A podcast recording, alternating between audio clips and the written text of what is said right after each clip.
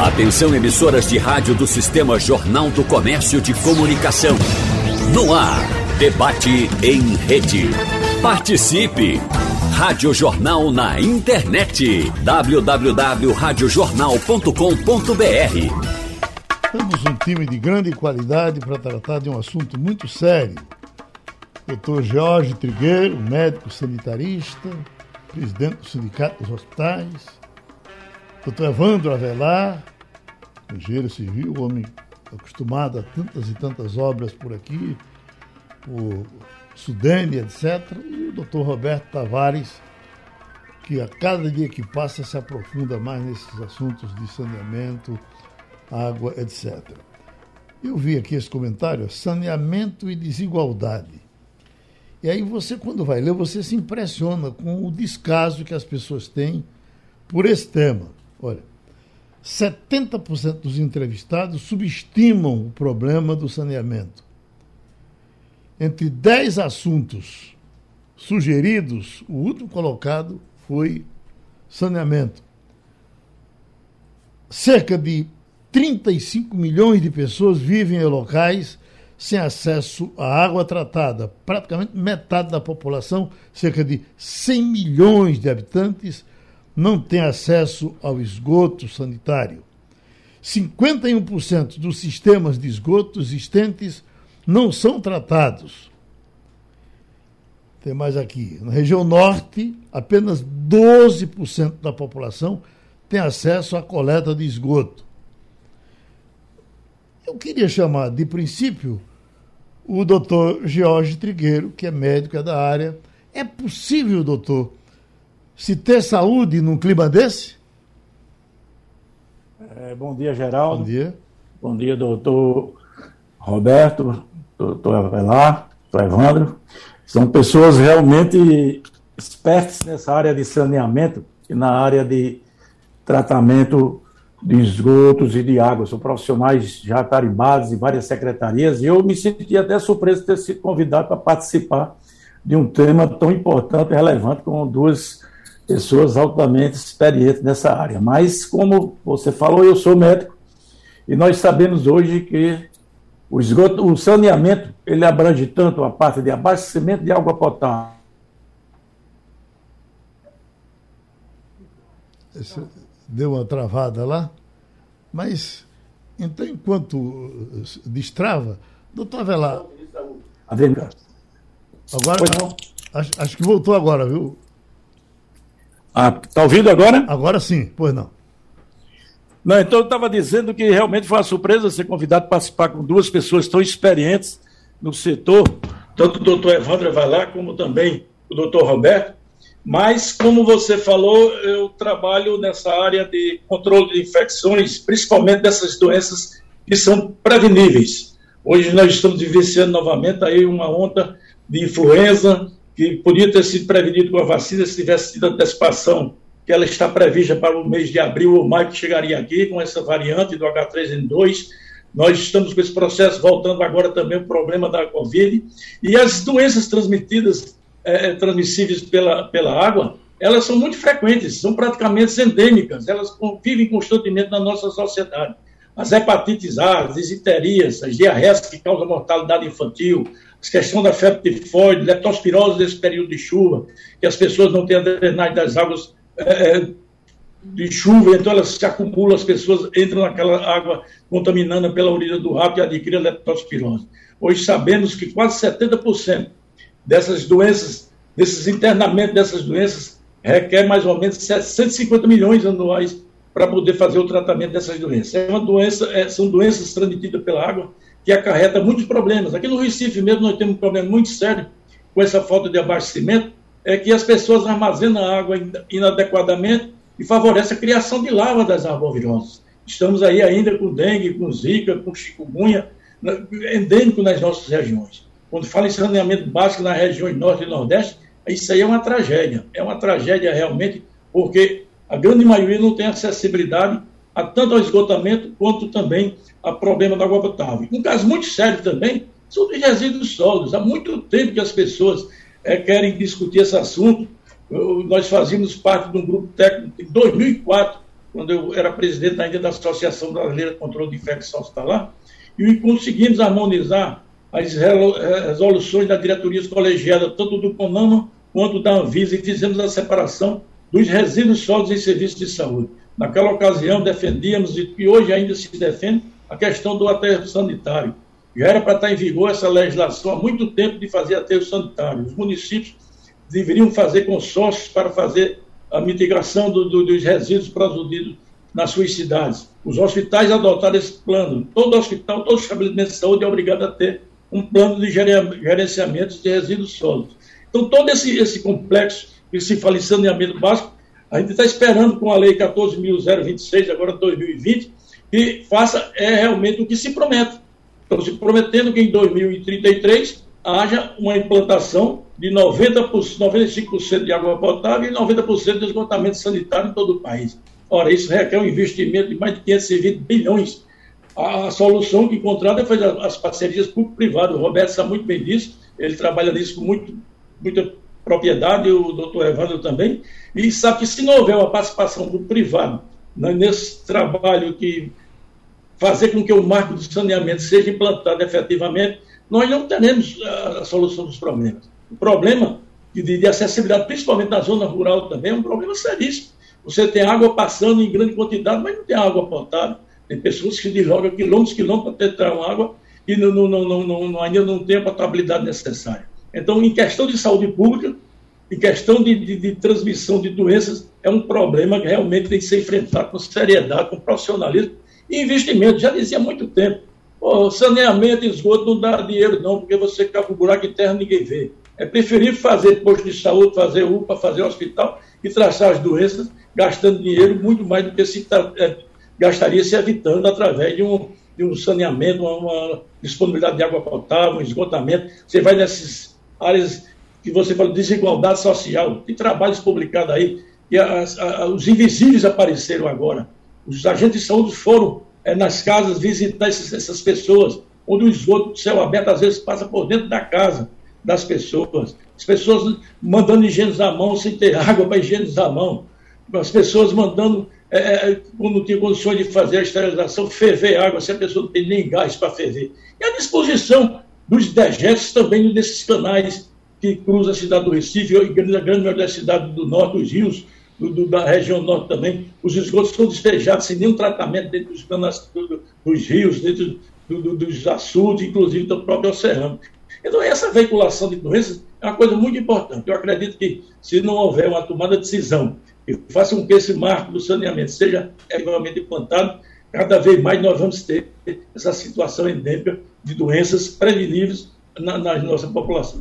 Do pessoal que participa com a gente do exterior, quando apareceu essa onda negacionista de na Alemanha o pessoal sem acreditar em vacina, Estados Unidos sem acreditar em vacina, mas por que esse, esse pessoal aí não tem essas carteirinhas de vacina que a gente tem desde criança aqui, para você ter uma ideia, são 19 vacinas da agenda da, do SUS, que há muito tempo se aplica aí na, na criançada. O pessoal diz, não, rapaz, é que muitas dessas doenças que tem por aí por aqui não tem. Então, é uma das razões do, da convivência com a vacina ser, ser diferente. Nós aqui não, nós você chega, tem pesquisa aí dizendo que 94%, chega a 94% da população brasileira, graças a Deus, que acredita em vacina.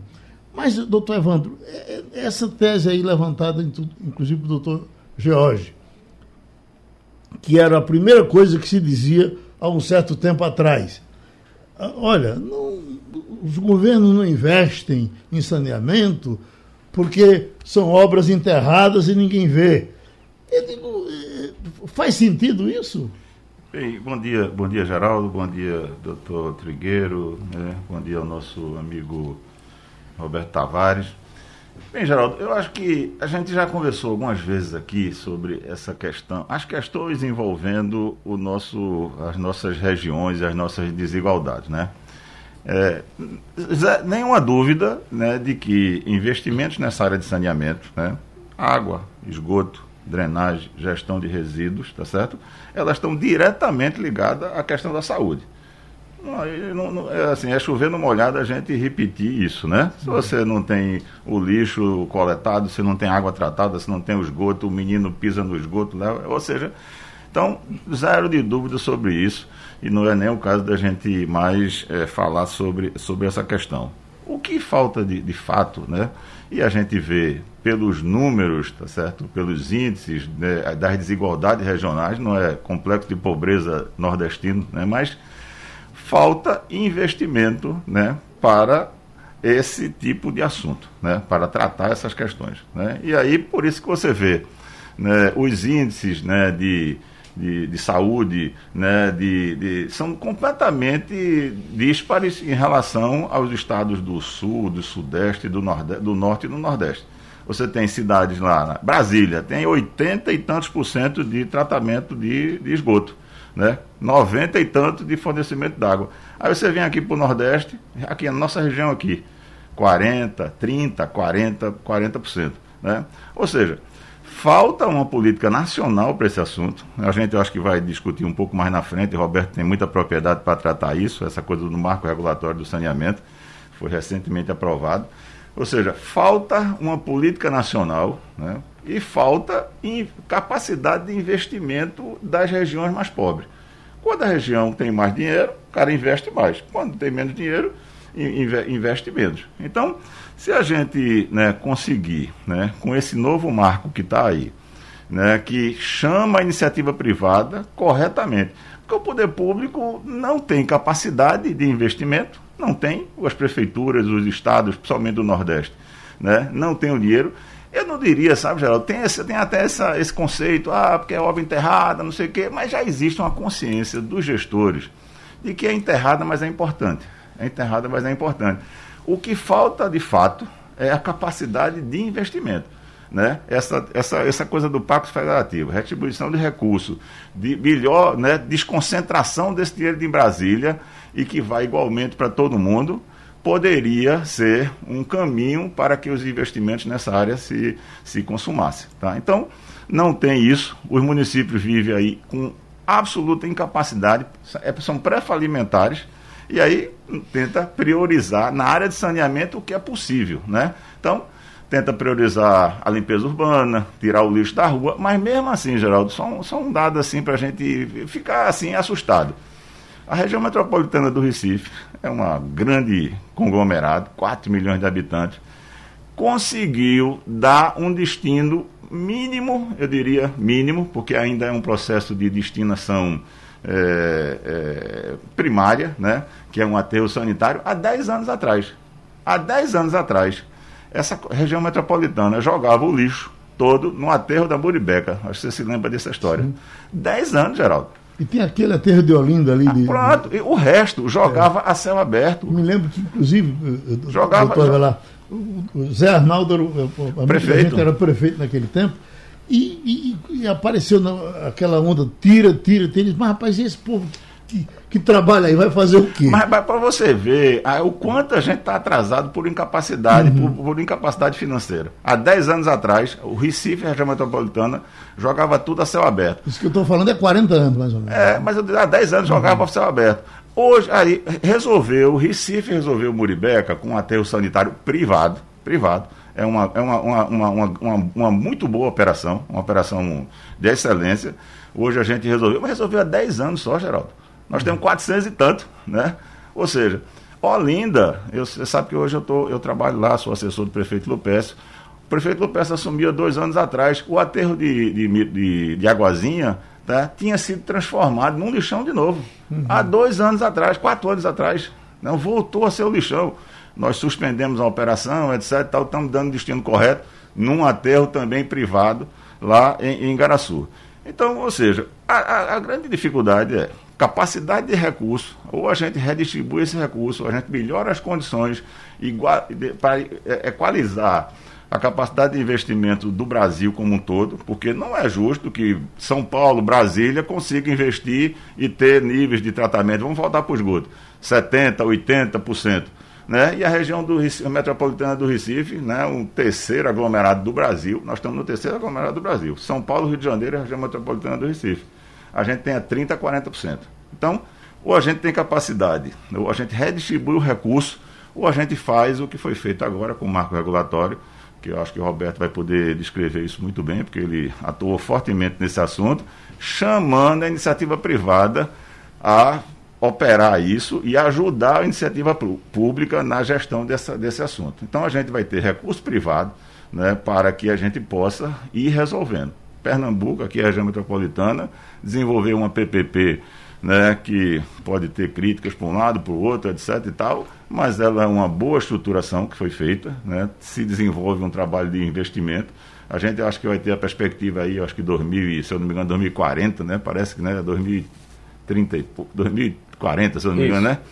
Nós vamos ter 100% de, de saneamento nessa região metropolitana toda, né? Um avanço muito grande que eu acho que aí com isso a gente dá um salto importante para a gente sair né, dessa situação que é o cachorro correndo atrás do rabo, né, Geraldo? Você não tem o dinheiro para o saneamento, aí gera a saúde, não tem o dinheiro da saúde, gera, é, fica aquela correndo em ciclo, não tem política nacional, não tem distribuição de recursos, e aí a gente não sai do canto. Então eu acho que tem um, tem um caminho aí, né, que, que a gente pode apostar nele né, que é chamar a iniciativa privada, fazendo as, as salvaguardas todas, né, procurando priorizar as questões é, que são né, das áreas periféricas, né, tem essa, essa, esse trauma, ah não, a iniciativa privada vai dominar o que tem lucro e não vai e vai deixar e vai deixar a periferia, nada disso. É possível conceber estruturação de projetos que você compense o que tem lucro, o que não tem lucro e regule isso tudo bote o dinheiro privado, o dinheiro privado controlado, faz o investimento, tira o seu lucro e entrega o benefício à, à população que está precisando, que é impossível você gerenciar né, se, saúde, segurança, bem-estar né, numa região que você não tem um real para investir no lixo, na água, no esgoto né, e, no, e no, no no lixo, na água, no esgoto e na drenagem. Falamos aqui também de lixo, de canais, disso e daquilo, mas eu me lembro que o senhor aqui num debate já dizia que há uh, uh, descuido com a coisa mais nobre do mundo, que é com a relação à água. Era uma coisa que é uma coisa que as pessoas estão demorando a levar a sério, não é isso? Exatamente, Geraldo. Primeiro, agradecer aí o convite seu né, da Rádio Jornal por estar sempre promovendo esse tipo de debate, que é muito importante que chegue na população. É, cumprimentar aqui os debatedores, Dr. Jorge Trigueiro, né, tem uma carreira médica bastante reconhecida, atuando aí na, na medicina preventiva, inclusive. Né, meu amigo Evandro Avelar, que já discutimos muita coisa em conjunto de melhoria da área de saneamento. É, dizer que sim, que a questão da água no Brasil, né, ela ainda é pouco vista como, como muito importante. E eu acho que o tema que você trouxe aí, saneamento e desigualdade, para mim é um tema que, que me toca muito. É, essa questão da desigualdade. Fala-se muito em privatização, em setor público, setor privado, mas eu acho que as pessoas esquecem né, que a privatização ela acontece e já aconteceu há muito tempo né, nas comunidades mais ricas. Ou seja, o cara perfura o seu poço, o cara faz uma baita cisterna que pode comprar água de carro-pipa, e o cara faz uma fossa grande, desvia seu esgoto e o rico resolve seu problema. Mas como é que um cara num, numa periferia de qualquer lugar desse país né, vai resolver a situação se muito mal ele tem uma testeira na frente de casa de 8, 9, 10 metros? Então ele não tem onde construir cisterna, ele não tem onde construir fossa, o esgoto dele termina correndo a céu aberto, a água ele se vira. E até quando é que a gente vai aceitar é, passivamente que esse tema não chegue na, no topo da, da discussão nacional. Fico muito triste, Geraldo, quando você lê uma pesquisa e diz assim, pô, saneamento ficou em décimo lugar é, citado pelo, pela população. Uhum. Isso é muito ruim, né? porque quando a gente fala, quais são as três coisas que o povo mais fala? Saúde, educação e segurança. Saúde e educação estão intimamente relacionados ao saneamento. Ou seja, saneamento, ele, antes de tudo, ele é saúde, ou seja, ele é a higiene mais básica, né? ou seja, é você ter uma água limpa para usar, uma água potável e para beber. e você ter o tratamento mínimo de esgoto, no mínimo a condução desse esgoto para um lugar é, que vai ser tratado para depois devolver para o meio ambiente. Então a gente está falando, pegando uma pirâmide, é a base da pirâmide, que é a questão é, de água limpa e de, de asseio. Né? Então a gente está falando de saúde. E como é que você vai falar de educação se a criança não escova os dentes, se a criança não, não toma banho, não se asseia bem, não lava as mãos? Então, assim, não, não há como falar de educação e saúde. Então, eu acho que a gente tem que inverter a lógica, tem que trazer o saneamento para frente e dizer o seguinte: eu quero o serviço. Depois a gente vê como é que entrega esse serviço. E aí eu concordo com o que foi colocado aqui por, por Evandro. Setor público ele está é, no limite da questão financeira, né, da questão orçamentária. Então eu tenho defendido pelo Brasil afora né, que a gente adote um modelo que foi adotado no setor elétrico. Ou seja, você ainda tem as grandes distribuidoras públicas cuidando da alta tensão e você tem a privatização da distribuição, que é a parte mais difícil, que é a parte que chega na ponta. E o Estado pode fazer a coisa que ele é melhor, que é o papel de regulador. Ou seja, fortalecer as agências reguladoras, capacitar as áreas do governo e das prefeituras que precisam fiscalizar. E aí vale um parênteses, ou seja, a gente fala que 70% subestima o saneamento, né? a gente viu aí na, na pesquisa que você citou. Mas eu diria também que os prefeitos, às vezes, não sabem o papel que eles têm de cobrar realmente que na ponta esse serviço seja entregue. Até quando a gente vai aceitar que seja abastecido uma vez a cada semana, uma vez a cada 15 dias? Volto a dizer, a desigualdade. Quem é rico faz uma baita cisterna e consegue reservar e passar aqueles 10, 15 dias sem água. E quem é pobre? Ele vai armazenar isso onde? E aí volta para o doutor Jorge Trigueiro, né, dizendo, ó, se o cara armazena e não armazena direito, ele pode estar tá sendo um vetor de outros tipos de doenças, de arboviroses e tal. Então, eu acho que a gente precisa aproveitar mais uma oportunidade de campanha né, política onde a, a, as pessoas só querem discutir essa polarização, direita esquerda, de isso e aquilo e tal. E vamos botar as pautas nacionais, vamos botar o saneamento dentro dessa discussão, porque quando a gente resolver saneamento, a gente está ajudando saúde e está ajudando a educação diretamente. Doutor Jorge Trigueiro, é, eu tenho acompanhado no interior.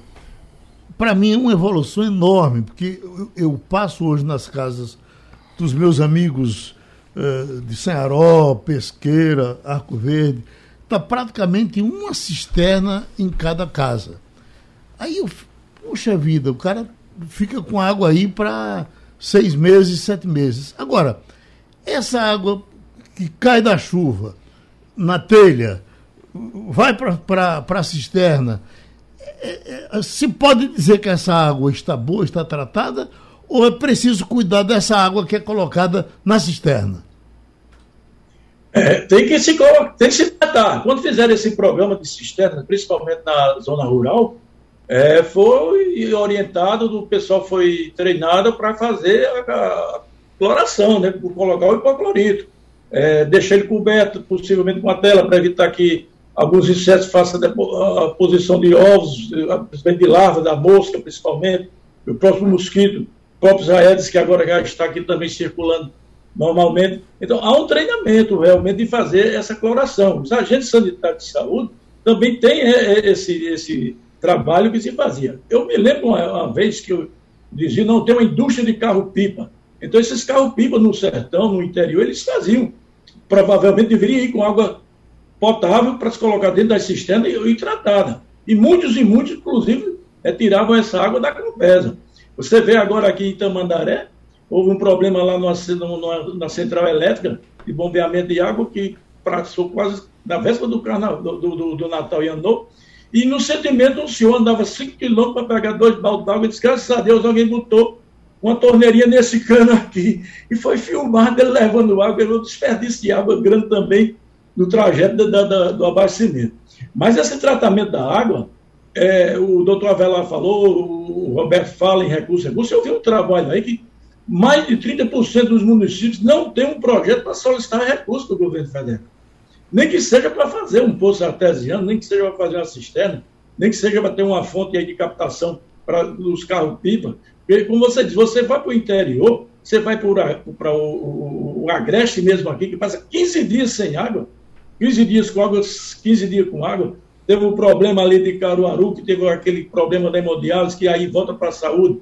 O Jucazinho do Certo teve uma água, a alga que desenvolveu lá, que tem aquele problema da hemodiálise, foi quando despertou as condições da potabilidade de água. A cólera aqui entrou em Pernambuco através de Bezerro um, um, um, migrante veio e foi no hospital, e o, o esgoto do hospital ia diretamente para o Rio Pojuca. Esse Rio Pojuca é o mesmo que fazia a irrigação ali na tuba dos hortifrutos granjeiros, teve surto de hepatite A. Então, esses cuidados nessa rede do fornecimento, da disposição e do, do cuidado com os efluentes, principalmente dos estabelecimentos industriais, hospitalares, domésticos, que a, onde você vai sacudir essa água que foi utilizada se não tiver um esgotamento certo? É difícil. Eu, eu, eu, concordo que tudo depende de dinheiro de investimento. Como foi está previsto aí, para 2033, um investimento de 520 bilhões. Isso o, governo não tem essa verba para investir. Mas o que está faltando talvez seja a DDPE, a FIDEM, outro órgão aí, também fazer um assessoramento nessas prefeituras, a própria MUP, fazer projeto. Tem que ter projeto. Às vezes você o prefeito faz um projeto assodado que não é aprovado, mas não, se não fizer esse dinheiro não retorna para a área de saneamento. Então envolve várias questões políticas, decisões políticas.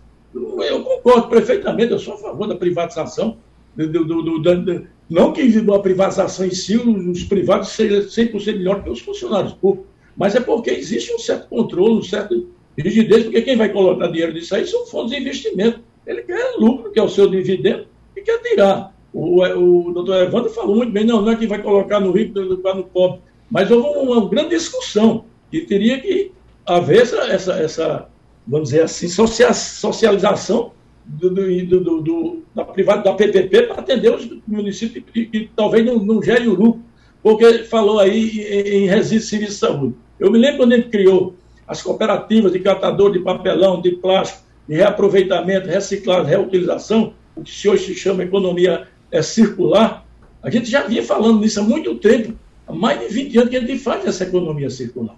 A gente faz os catadores de, de, de, de papelão, de papel, ali na, na, favela do papelão, aqui perto do, do, do, da estação do metrô, eles iam catar nos hospitais. A gente fez esse projeto de, fazer isso. Em João Pessoa teve um aterro sanitário muito bom, onde se criou uma marcenaria no aterro sanitário. As aves podadas, eles faziam móveis, faziam bancos escolares. Então, essa economia circular que tem que também ser, como falou o Roberto, plantar como educação dentro da escola. Talvez tenha que se botar uma matéria dentro da, da, da escola, das escolas das crianças, ele entender a necessidade de se reutilizar, de se aproveitar e, e evitar o desperdício de material. Então, hoje a gente está falando muito em, em, captação de carbono, é, é, meio ambiente agora está vendo na reportagem, que, por exemplo, é, o, né, os carros elétricos vão predominar.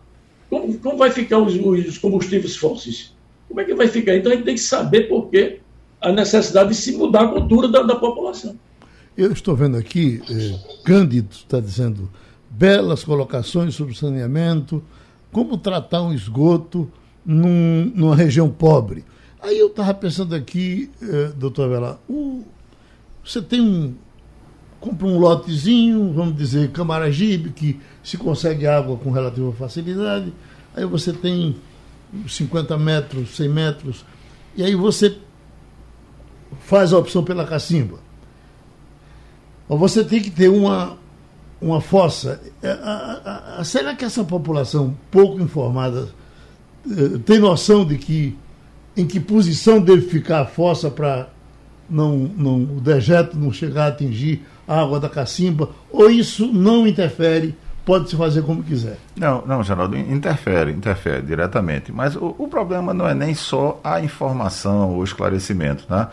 É, muitas vezes é, é, a inviabilidade de você construir numa hum. mesma na, naquele terreninho, naquela ocupação concentrada, etc. e tal, você construir a cacimba, o poço e fazer ainda a fossa e dar o tratamento e evitar que aquela contaminação não, não se dê, entendeu? Uhum. Normalmente são poços rasos ou cacimbas rasas, né? É, que, que se infiltram ali no, no lençol freático.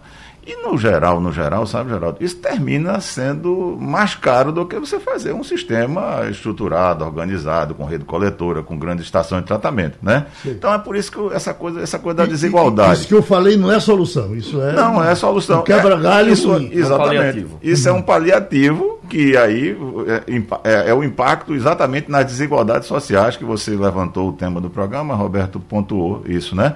O, o rico, as pessoas de mais estrutura, eles conseguem fazer isso, porque os terrenos são maiores, etc. e tal. Mas mesmo assim, num prédio, né, você tem lá hoje prédio 10, 20, 30, 50, 200 apartamentos, você não tem como fazer isso. Né? Fazer captação de água e fazer tratamento de esgoto para 200, 300 apartamentos numa coisa só. Então, essas soluções, vamos dizer assim, que foram usadas no passado de, de, de, de abastecimento d'água e tratamento localizado, pontual, individualizado com fossa, ela existe, ela é possível de ser resolvida, mas ela não gera escala e não tem, e não tem a amplitude maior que gera um benefício social como, como um todo. Então, é, o que precisa de fato é estruturar sistemas né, que possam coletivamente fazer a captação, a geração, né, a, captação do material e dar o tratamento, tratamento adequado.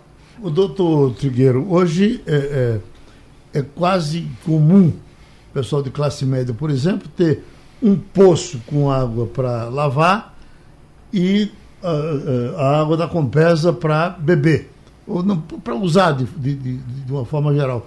Como é, é, o controle dessas duas águas? Eu não corro o risco de misturar uma com a outra, por exemplo, eu, eu lavar a, a, minha panela na água de, um, de, de, de uma água com coliformes. É, esse risco se corre, claro. Doutor? Sou eu? Não, lógico. O que acontece também é que você for fazer o contrário, você vê as pessoas é, lavando calçada com água tratada também. Sim. Ao contrário, você, um custo elevadíssimo de água, você está lavando calçada, lavando roupa com água potável. Mas o risco das pessoas se contaminarem com água, veicular com água, a água tem até tempo de vida. Se você deixar uma água mineral é, no sol levando muito tempo sol, você vai ver que ali vai desenvolver água, a água vai ficar verde. Então, todo esse cuidado, a pessoa que, que manuseia esse, esse tipo de, de, de, de, de produto, vamos dizer assim, de tratamento de água, eu, eu concordo com o Evandro. Talvez a, a, a, profissionalização e o objetivo do marco regulatório de levar 90% de água potável à residência vai dispensar tudo isso. Porque você vai atingir a zona rural. No marco regulatório está dizendo que tem que atingir a zona rural. Nós temos aí o canal de São Francisco, tem a doutora do, do Oeste, nós temos as barragens aí. Agora, precisa investimento, como eu disse. O investimento é muito importante. Eu me lembro, não sei, Geraldo, você que é do interior, eu também sou do interior, falou do interior do país. Eu me lembro na seca, que às vezes passava cinco anos de estiagem, a gente ia ver aqueles potes que as avós botavam aquele pano em cima para coar água e ficava aquele chamado martelo. Era exatamente os girinos ali de sal era, e a pessoa só fazia voar, ninguém sabia botar hipoclorito, ninguém sabia nada. Qual era o índice de mortalidade Nordeste naquela ocasião? Era 60, 50 por cada 100, nascido, 100 mil nascidos vivos. Hoje nós estamos aqui com 11, 12, 9, voltou agora um pouco, por causa exatamente da fome que está voltando aí, a desigualdade social, as pessoas estão sem, sem acessibilidade até alimento, ah, quanto mais a água. Então, a necessidade de tomar uma decisão certa, eu acho que esse marco aí regulatório vai. Eu, muita gente não acredita que em 2033 consiga fazer isso que está se prometendo, de 90 a 95. Mas eu, a gente tem que ter esperança. Tem que ter esperança porque aí está entrando profissionais que têm conhecimento. Esse marco foi discutido durante muito tempo. E eu acredito que a educação, como diz, a educação tem que passar pela o, toda a comunidade, a educação, inclusive, dos gestores, a escola de gestores tem que mostrada a necessidade de que se investir no saneamento, isso aí envolvendo esgotamento, água potável e disposição de resíduos, e cuidado também com os efluentes e também com as águas pluviais, nós conseguimos, conseguimos é, minimizar essas doenças preveníveis. É que eu digo, o problema é que elas são preveníveis e, e são vinculadas pela, pela água, essas doenças. Doutor Roberto, e o assunto do marco regulatório, que já fizemos pelo menos três ou quatro debates aqui, não houve um momento que ele esteve mais, mais atiçado do que está hoje? O que é que houve que me parece que deram uma parada nesse tema, que foi tão quente em alguns momentos.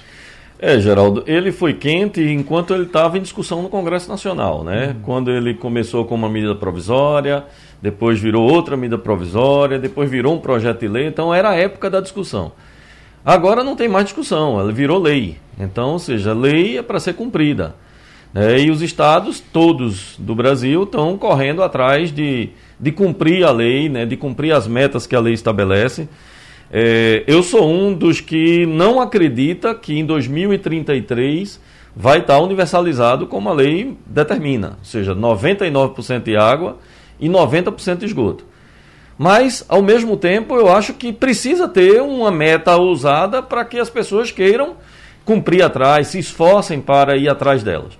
Então, assim, se não vai ser 2033 e for 2035, 37, 40, já será um grande avanço.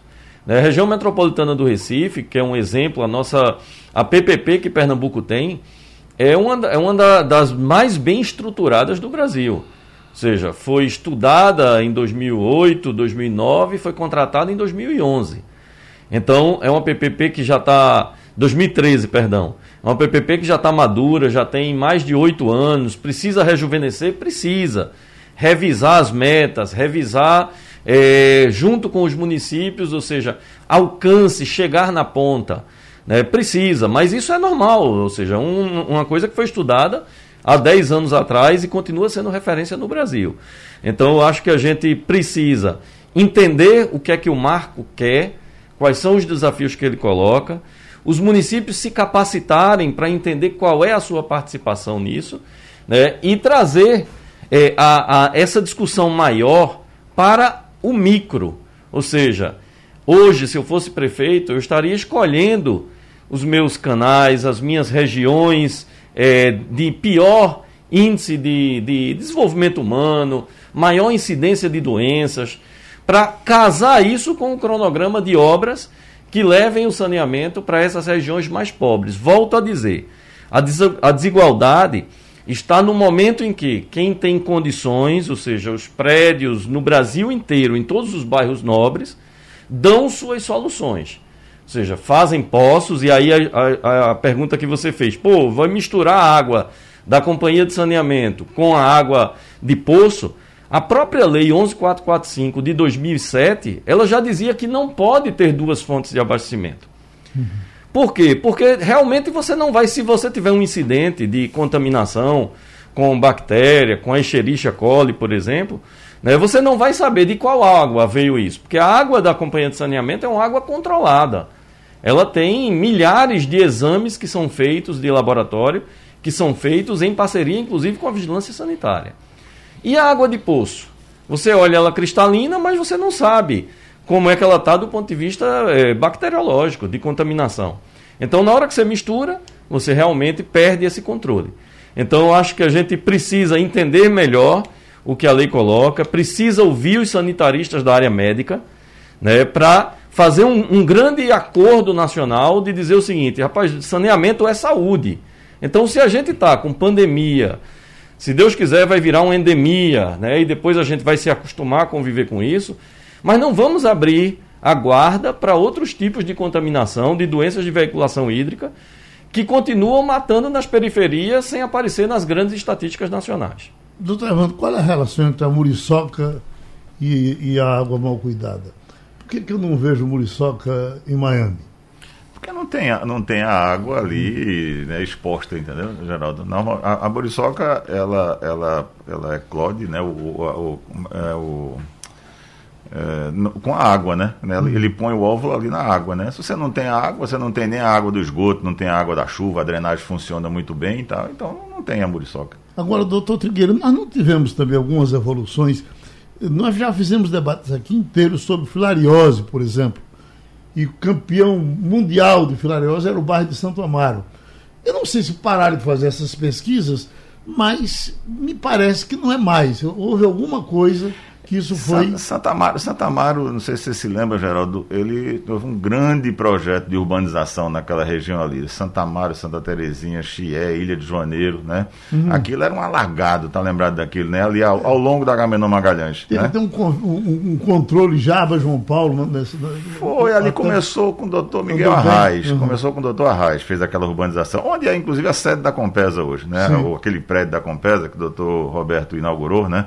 É, era, era ali. Então aquela região toda foi urbanizada, né? saneada, né? aquilo foi feito, tratamento de água, esgoto, né? e, lim, e coleta, limpeza urbana, etc. e tal. É evidente que tem precariedade, tem dificuldade, porque as ruas ficaram muito estreitinhas, mas a, aquela área sofreu uma grande intervenção ali de, de, de urbanização. E você saneamento vê, então, integrado. Né? Saneamento integrado. Então você vê que ali você, era uma região realmente que tinha essa incidência e hoje você ouve pouco falar, porque de fato ela deve pouco existir por conta de um grande investimento. Foi feito muito dinheiro ali, gastou muito dinheiro. Inclusive, eu trabalhei naquele projeto, na época eu era da Coab, presidente da Coab, e nós fizemos intervenções muito importantes ali fizemos os canais de, de macrodrenagem, microdrenagem, fizemos rede de esgoto, rede de água, né? E aquilo foi, né? A, a, prefeitura hoje faz uma coleta assim bastante efetiva, tem aquela aquele coleta porta a porta, etc. E aquela região ali é uma região que foi, vamos dizer assim, tratada. Eu acho que das, talvez das poucas periféricas da região metropolitana, aquela foi, aquela foi tratada. Se as pessoas usarem os canais como fossas, qual a consequência? Não resolve, né, Geraldo? Porque isso tudo você joga, isso joga dentro do. do, do e Já se jogou no Rio Caparibe por muito ainda, tempo. Ainda né? continua jogando, Geraldo. É, aqui mesmo. Levam. Aqui, aqui mesmo, nós tínhamos, eu acho que o número, o Roberto deve saber isso melhor do que eu. Nós tínhamos aí cerca de 30%, 40% de coleta e 20% de tratamento. Então, esses 20 era coletado e jogado no canal. E os outros 60 era jogado todo no canal e nos córregos. Uhum. Né? Por isso que nós temos nossas praias aí com uma série de problemas de, de poluição, né? Porque isso vai para o canal, do canal vai para. Porque não tem outra alternativa. Por exemplo, Boa Viagem. Boa Viagem está todo saneado. Né? Tá? Se o sistema lá, Cabanga, não funcionar plenamente, coleta, vai para Cabanga, chega em Cabanga, joga ali no, no Capibaribe. Né? Uhum. Isso, isso hoje parece que está. Nós estamos evoluindo muito no tratamento com a PPP né, que foi desenvolvido aqui, nós reformamos muito tratamento. Mas não tem alternativa, né? Ah, nas regiões onde você ainda tem muita área, né, que você pode desenvolver força, tratamento individual, tudo bem, resolve. Mas como é que você vai fazer isso onde, no, em Boa Viagem, por exemplo? Vai fazer força aonde ali? Uhum. Vai tudo ali para a rede, a rede leva, leva para a estação do Cabanga. Se a estação do Cabanga funcionar plenamente, trata tudo. Se não funcionar, rio né? e mar. Entendeu? Ô, doutor Trigueiro, no começo da pandemia, teve uma declaração do presidente que repercutiu um bocado, é, quando ele disse que não. O brasileiro não pegava essas doenças por conta do contato dele já permanente com água podre, com água suja, com isso, com aquilo. E, e eu quero lhe dizer o seguinte, que em Água Fria me diziam isso, olha, esse camarada está cheio de saúde ali, porque ele não pega nada. Se você botar o filho da rainha pulando nesse cano, ele se lasca. Mas ele aí não, ele já tem mais defesa eh, do que a seleção brasileira. Até que ponto é certo esse tipo de argumento? De que se eu convivo com a sujeira, eu fico forte. Na verdade, o, o sistema imunológico das crianças ele está em formação.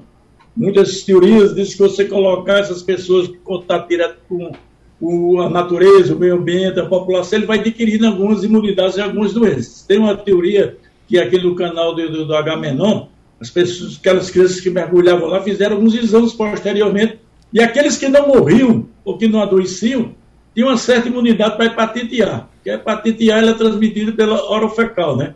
Fezes e a pessoa engole. Comida contaminada, como o ovo suco da Inatuba, e como ovo suco também aqui em Itamaracá uma vez, com aquelas ostras que se comiam cru ali, que depois os, o pessoal de Itapicima ficou revoltado dizendo que, era, que não era verdade, mas que se comia aquela ostra crua, que a ostra é um filtro, né? Então as uhum. pessoas pegavam ali e teve, teve um surto de hepatite A, lá, lá em Itamaracá uma vez. E falando em Itamaracá, o canal de Santa Cruz, você se lembra que um, um grande industrial dizem que perdeu a, a eleição por conta dos meninos anecéfalos que nasceu ali naquela região, Nova Cruz, Piaraçu, Tamaracá, pela deposição de mercúrio no canal de Santa Cruz. e ali os peixes contaminados, as ostras contaminadas, e as pessoas tomavam banho, e as gestantes que se alimentavam com aqueles peixes contaminados, tem uma incidência muito grande de anencefalite, quer dizer, as crianças nasciam sem cérebro. Então não é bem assim se adquire imunidade. Essa história da imunidade coletiva, e hoje estão preconizando que a imunidade coletiva sobrepõe a imunização, isso é uma falácia. Então não dizer, não, vamos fazer a comunidade de rebanho, colocar todo mundo para descontaminar. Sim, vai morrer, quantas, vão morrer quantas pessoas para chegar a uma, uma, uma, uma, imunidade dessa? Então isso não é argumento para não se fazer o tratamento da água, o tratamento do esgoto, a disposição final dos efluentes, do esgoto, dentro do, do, da, das estações de tratamento. Agora, eu, o Roberto falou aí uma coisa muito séria, os hospitais, na época que aqui estava havendo carência de água, a gente fazia muito poço artesiano. Tem um hospital aí, eu tive até recentemente com a presidente da Compeda e depois fomos até a secretaria, a secretária é, é, é da, da, de infraestrutura, um grande hospital que tem poço que fornece água em grande quantidade da, da baixa de todo o seu hospital e paga tanta água como paga o esgoto. Então, foi bom, não era justo pagar o mesmo valor da água que é minha, que eu estou disponibilizando para o meu consumo, que não estou tirando água da comunidade e sim estou utilizando água. Bom, eu posso até pagar uma taxa de esgoto, lógico, tem que pagar esgoto, porque eu estou utilizando esgoto. Mas hoje as estações de água que se faz dentro dos hospitais principalmente, ela sai de poço e passa por um processo de osmose reversa. Ela é tratada, ela é, tem um engenheiro é, clínico, nessa, nessa equipe de engenharia clínica tem um engenheiro químico que se faz a medição, e é obrigado até pela vigilância sanitária, você periodicamente fazer análise físico-química e análise biológica da água, mesmo consumindo da Compesa.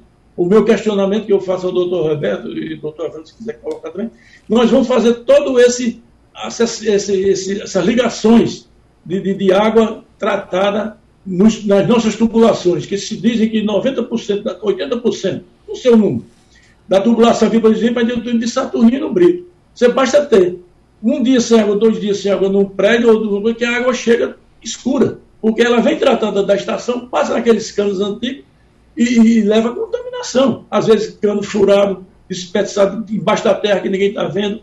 Se esse marco regulatório vai contemplar a substituição desse, dessas tubulações antigas aqui no Recife e nessas cidades antigas também de tubulação há bastante tempo. Bom, essa, essa fala de doutor Trigueiro é, ajuda alguém que nos perguntava aqui que ouviu uma, uma explicação de uma autoridade de que toda a água tem que ser paga. Se eu te, tenho um poço, eu devo pagar por esse poço. Existe a lei dos recursos hídricos. Me parece que até agora ninguém cobrou, mas um dia isso será pago. É assim, doutor Roberto? É assim. A tendência mundial é que a água é um recurso finito. Então a tendência mundial é que todos têm que pagar por ela. É, participei de um debate uma vez é, na Espanha e se discutia o seguinte: poxa, quer dizer que o rico pode fazer um poço e tirar água e dizer o seguinte: eu não tenho que pagar a companhia de saneamento porque eu pego aqui a minha água. E aí a discussão lá era muito maior. É dizer o seguinte: daqui a 200 anos, que direito nós temos de tirar água do subsolo se a gente não sabe se daqui a 100 ou 200 anos a gente vai ter água de superfície? Então, ou seja, a gente tem que preservar essa água de subsolo para as gerações que sequer nasceram ainda. Então, se nós temos água de superfície, a gente tem que usar essa água. É a água que vem da chuva, que vai para a barragem, da barragem vai para a estação de tratamento.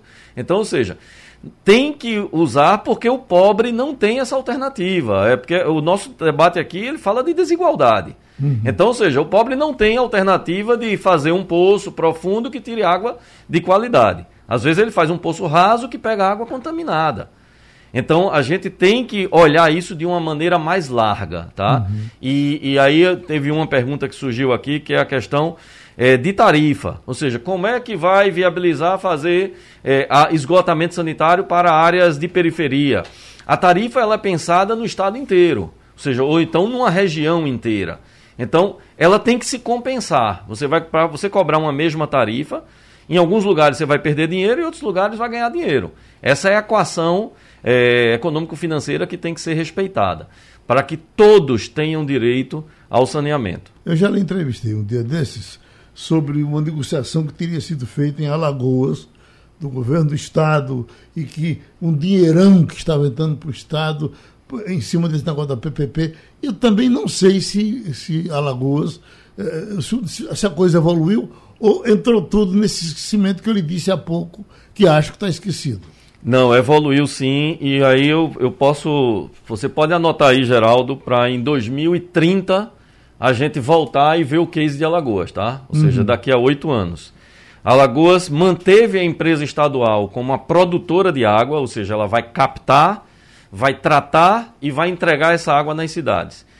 E colocou o setor privado para fazer a distribuição, a coleta e o tratamento de esgoto. Dividiu o estado em três lotes na verdade, vão ser quatro, mas três lotes já foram licitados na Bolsa de Valores de São Paulo.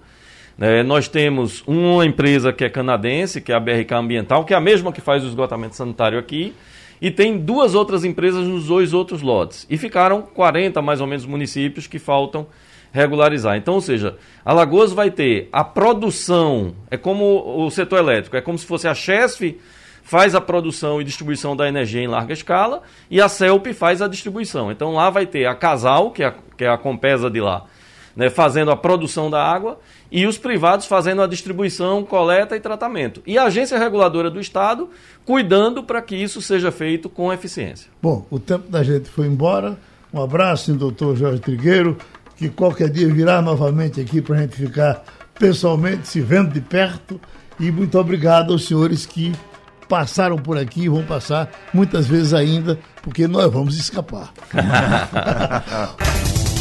Sugestão ou comentário sobre o programa que você acaba de ouvir, envie para o nosso WhatsApp 99147 8520.